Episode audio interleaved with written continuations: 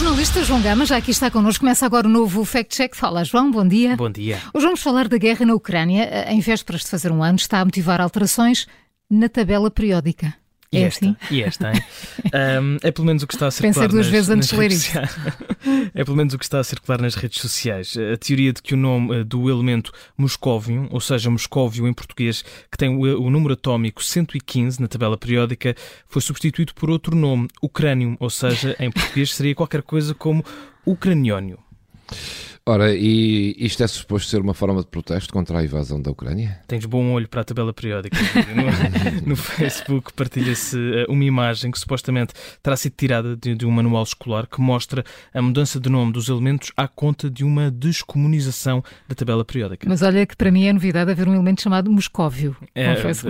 antes de, de Sim, escrever antes isto também não sabia, é Se verdade. calhar faltaste a essa aula de Físico-Química. Foi, foi. Foi a quinta.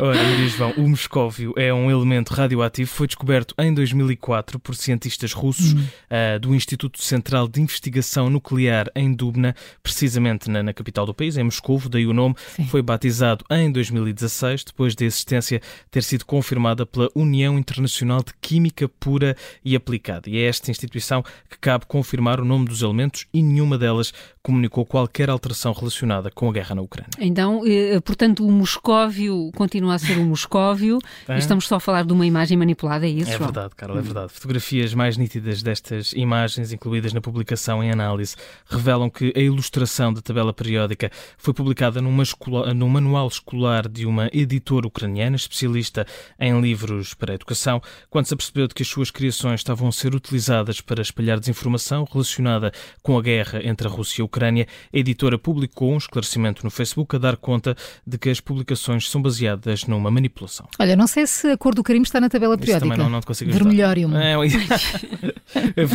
é sim. É falso que, que o nome do elemento ah, número 115 da tabela periódica tenha sido alterado de moscóvio para ucraniónio. Tudo não passa de uma manipulação da imagem que está a ser partilhada. A própria editora já veio esclarecer que o conteúdo é falso. Hum, Carimbo vermelho, o Fact Check das Manhãs 360 com o jornalista João Gama. Amanhã há mais para ouvir.